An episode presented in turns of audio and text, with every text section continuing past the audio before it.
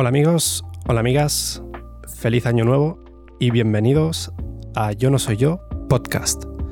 Yo soy Antonio y hoy inicio este podcast con muchas ganas y también con muchísima ilusión. Gracias por acompañarme y por darle al play en vuestra plataforma de podcast favorita. Quiero empezar este año 2021 haciéndoos la siguiente pregunta. ¿Realmente somos únicos o simplemente somos animales de otra especie? Para empezar os contaré qué es lo que nos distingue de los animales. Nuestra corteza cerebral es mucho mayor que la de la mayoría de, de, las especies animales. Si alguna vez habéis visto gráficos o imágenes de cerebros de animales, seguramente hayáis notado que tienen menos arrugas, menos pliegues. Y sí, cada pliegue representa cierta capacidad de almacenaje, Teniendo más disco duro, por decirlo de alguna forma, disponemos de más capacidad para guardar información. Digamos que tenemos una ventaja de fábrica que nos permite desarrollar ciertas habilidades que nos distinguen de los animales. Nuestro cerebro es eh, como si fuese nuestro disco duro orgánico y en él podemos instalar una cantidad de programas que sin duda nos dan cierta ventaja sobre los animales. Podemos comunicarnos, nos guiamos por la razón y no por el instinto, y tenemos conciencia. Los animales, en cambio, se olisquean el trasero y no disponen de la capacidad de análisis. La mayoría de los animales solo actúan impulsivamente y casi siempre motivados por cubrir una necesidad básica de supervivencia. Los humanos decidimos cuándo comemos, qué comemos, decidimos cómo actuar incluso sin necesidad de cubrir una necesidad esencial para nuestra supervivencia. La mayoría de los actos de los animales son automáticos y se mueven porque el cuerpo se lo pide. Los humanos, sin embargo, tenemos el privilegio de poder tomar decisiones importantes.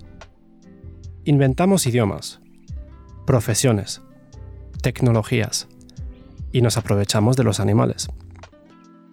Los animales son para nosotros más que comida. Aprovechamos sus pieles para fabricar ropa, los utilizamos para realizar ensayos clínicos, para realizar pruebas de todo tipo de producto e incluso los domesticamos para que nos hagan compañía. Porque es más fácil, sin, lugar a duda, dominar a un animal de otra especie que relacionarnos con humanos, o mejor dicho, con animales de nuestra propia especie. Los humanos con nuestra ética y moral creamos leyes y también sistemas políticos basados en ideologías y decidimos que es mejor crear sistemas que les den el poder a ciertos individuos y que estos actúen en, nuestra representación. Nuestros líderes y nuestros representantes, lamentablemente, han demostrado en muchísimas ocasiones que, al igual que los animales, actúan por su propia motivación. Motivación que el resto de los humanos consideramos corrupción. Podríamos pensar que nuestros representantes deberían ser superiores al mono que actúa en su propio interés, robando todos los plátanos que puede transportar a pesar de no tener hambre, ni tampoco disponer de un espacio para almacenar estos plátanos. Todos hemos podido ver que la corrupción existe hasta en el mundo animal, y no obstante nos empeñamos en diferenciarnos de los animales. Y sí, podríamos decir que somos superiores, porque nosotros somos los que inventamos esa ilusión llamada libertad.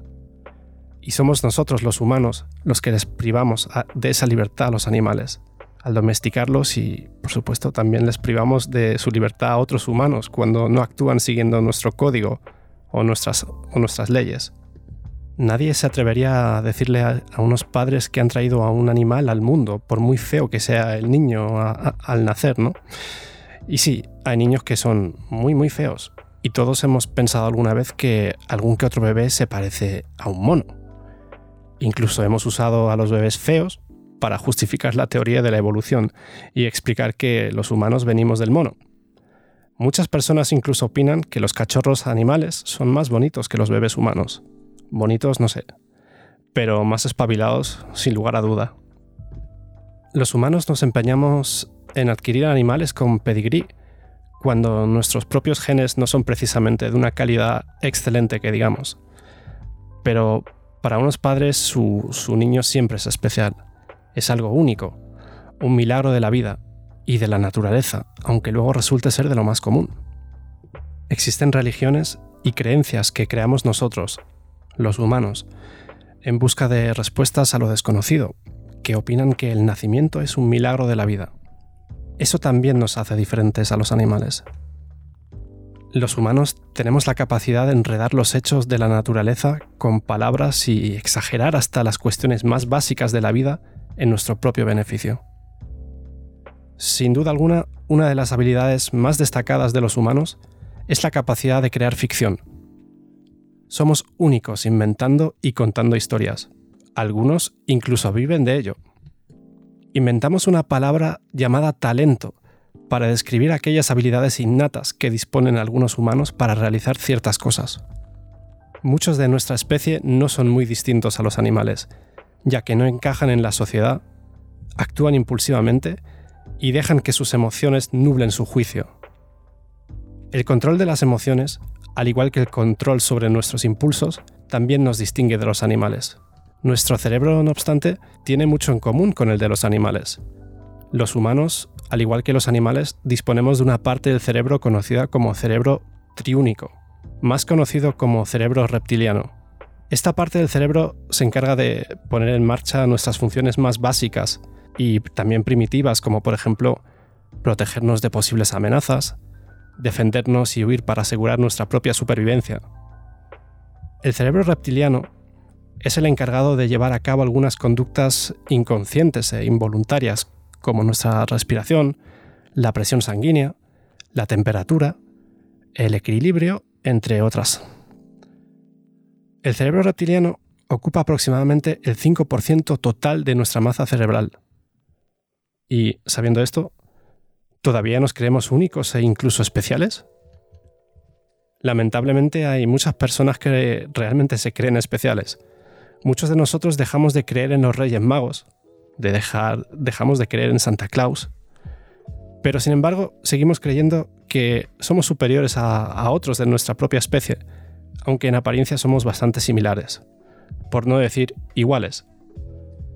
Yo tengo un nombre y unos apellidos muy comunes. Digamos que Garcías hay muchos y Hernández otros tantos. Pero, ¿por qué tendría que pensar que soy especial? ¿Qué me hace diferente a otros humanos? He desarrollado ciertas habilidades a lo largo de mi vida. He aprendido por mi propia cuenta cosas que nada tienen que ver con mi profesión e incluso he desempeñado trabajos que no tenían nada que ver con mi titulación. Digamos que mis conocimientos me han abierto las puertas y me han permitido encontrar un trabajo. Pero yo sería incapaz de sobrevivir en la naturaleza. Sería incapaz de cazar para alimentarme mi instinto de supervivencia es muy inferior al de los animales. No dispongo de un gen mutante que me haga superior a otros humanos. No tengo poderes sobrenaturales. Respiro mal. Y no veo muy bien de lejos.